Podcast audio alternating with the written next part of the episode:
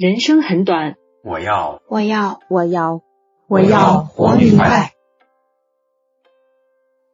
入则孝篇：亲所好，力为具；亲所恶，谨为去。Hello，我是心有涟漪，在辽宁沈阳向您问好。非常高兴能和活明白平台的朋友们一起学习《弟子规》。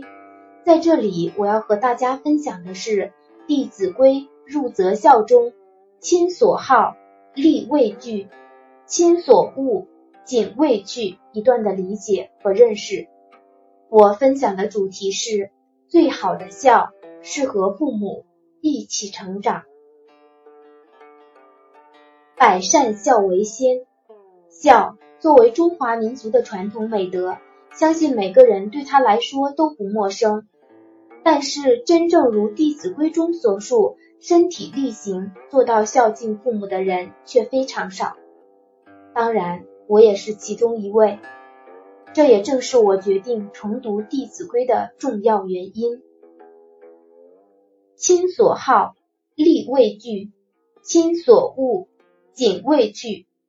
翻译成现代文就是说，父母所喜好的东西，我们要尽力去准备；父母所厌恶的事物，我们应该小心谨慎的戒除。简言之，就是尊重父母的喜好和抉择。其实，孝敬父母并不需要我们做出多么惊天地泣鬼神的大事，而是满足父母一个小小的心愿。或者改掉父母讨厌的不良习惯。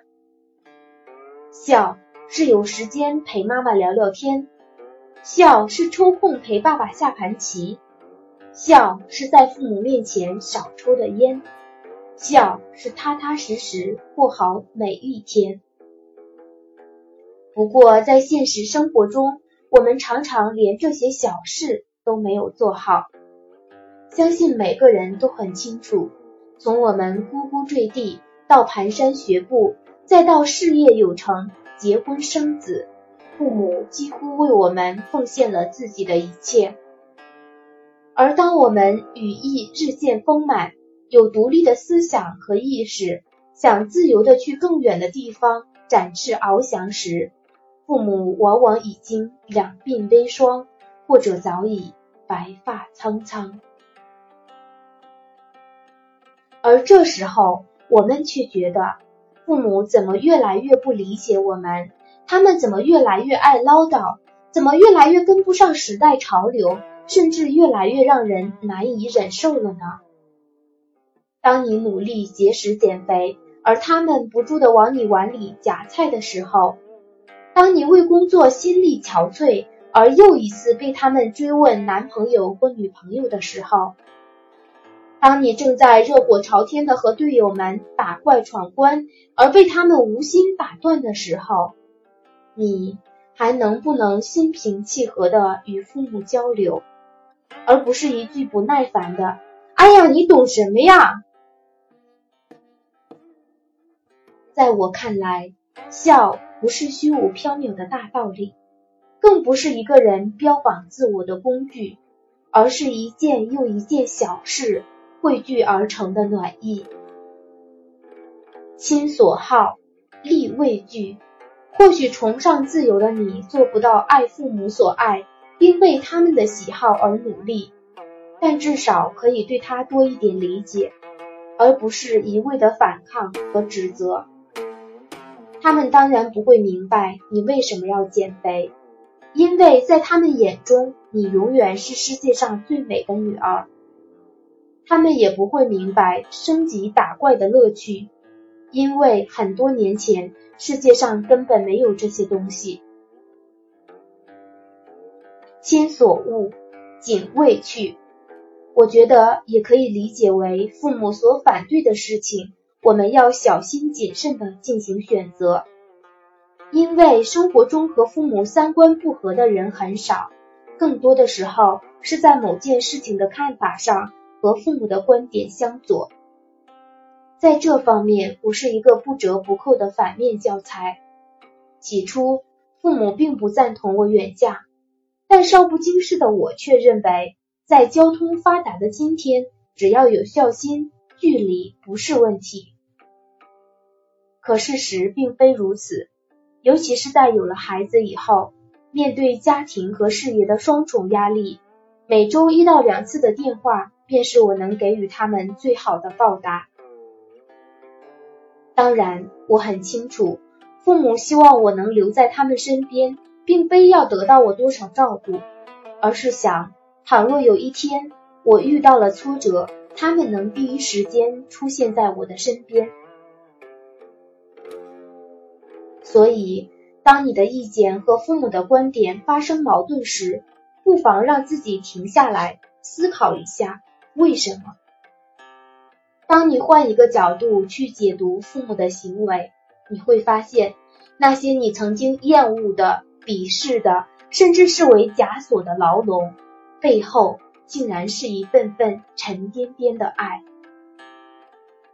接下来，再给大家分享一个发生在我身边的小故事。我的妈妈和邻居婶婶都是非常虔诚的佛教信徒，他们经常结伴而行。去庙里上香，祈求神灵保佑一家人的平安。小时候，我非常开心能和一起去，虽然那时候什么都不懂，只是觉得很好玩。但每次看到我有模有样的跪拜，妈妈都会很开心，很欣慰。记得有一次，当我兴高采烈的去邀请婶婶一起去庙里，却遭到了她的婉言拒绝。原因竟然是他的儿子反对他搞封建迷信，我至今仍然记得他当时无奈的眼神。多年以后，当我和他的孩子谈起这件事，他非常虔诚的对我说：“我现在非常支持我妈拜佛，并不是我开始相信神灵了，而是我逐渐能理解一个心灵的寄托对他来说是多么重要。”他甚至开玩笑的对我说：“现在如果老太太要求，我也会诚心诚意的拜一拜了呢。只要她放心，她安心，何乐而不为呢？”在这个日新月异的时代，整天为生活奔波的父母，难免有些爱好和习惯是追求个性的我们难以认同的。因此，让现代人做到亲所好，力为具。亲所恶，谨畏惧，实属不易。而且，现实生活中以爱为名的道德绑架也很多。有些父母习惯大包大揽，为孩子安排一切。其实，这样的做法也是有失偏颇的。每个生命都是独一无二的，所以，我认为最好的教，并不是一味的顺从。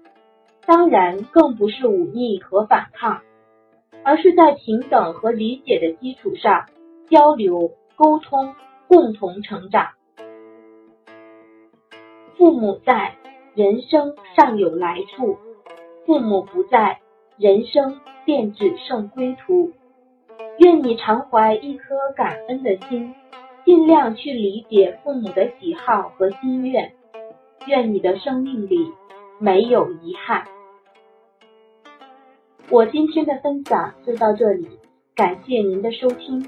如果有缘，相信我们会再相见。